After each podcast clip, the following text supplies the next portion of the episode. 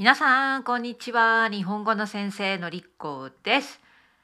え皆さんに今日は感謝の気持ちを伝えたいと思います。先日のエピソードでランキングについて話しましたよね。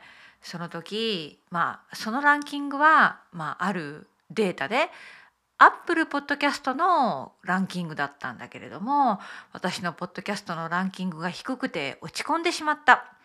他の人のポッドキャストと比べて落ち込んでしまったという話をしましたよね。その後ねたくさんの人からメールメッセージいただいたんです。いやかえって申し訳なかったあんな暗いことを言ってしまって皆さんにご心配をかけたのかもしれません。そしてほとんどの方がねメッセージを直接くれた方が「いやいやのりこさん落ち込まないでください。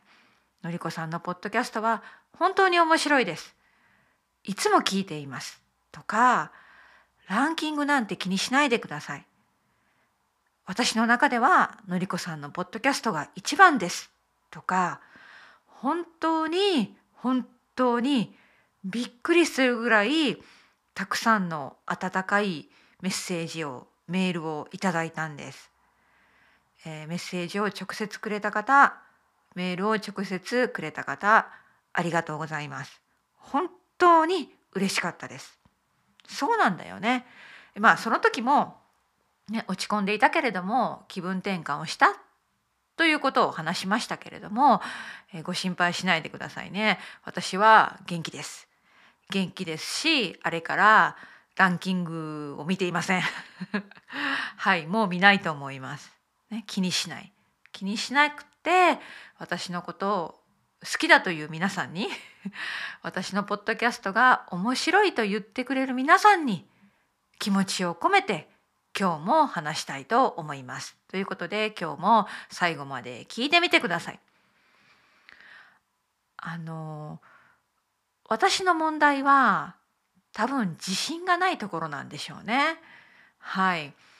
明るく元気に話しています。それは本当です。私は、まあ、ポジティブで明るい性格だと自分でも思っているんだけれども時々自信がなくなることがあります。で自信がなくなる時はそのランキングのエピソードのように他の人と比べてしまった時ですね。他の人と比べてしまった時にああ自分はダメだと落ち込むこれ皆さんも多分同じじゃないでしょうか。自信がなくなってしまう時なんですよね。自信をつける。自信を持って毎日生きるって難しいですね。世の中にはたくさんの情報があふれて溢れていてインスタグラムやツイッターもたくさんあっていろいろな人の素晴らしいストーリーがありますよね。だからそれを見たり聞いたりするとああすごいなあと思って自分と比べてしまう。うん良くないですね。皆さんも私と同じようにそんなことがあると思います。気をつけてください。ね、ランキングは良くない。気にしすぎては良くない。そして他の人と比べるのも良くないと思います。ただね、以前以前これは多分生徒さんだったかなどなたと話していたか忘れちゃったんですけれどもこの方はですね時には人と比べるのもいいことだと思いますという意見を持っていたんですね。でそれはですね他の人と比べて自分ができていないところを見つけるとそれは勉強になる。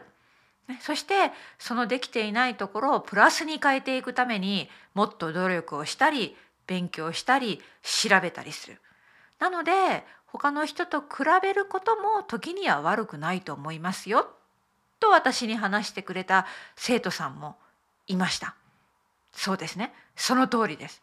時には客観的に自分ができることとできないことを把握して今難しい言葉を使いました調べてみてくださいね客観的に自分ができることとできないことスキルや能力のレベルを判断してそしてそれを克服するためにまたはさらに一歩上に行くためにどうしなければいけないかどうするべきかを研究する考える調べる努力するのももちろん必要なことですね。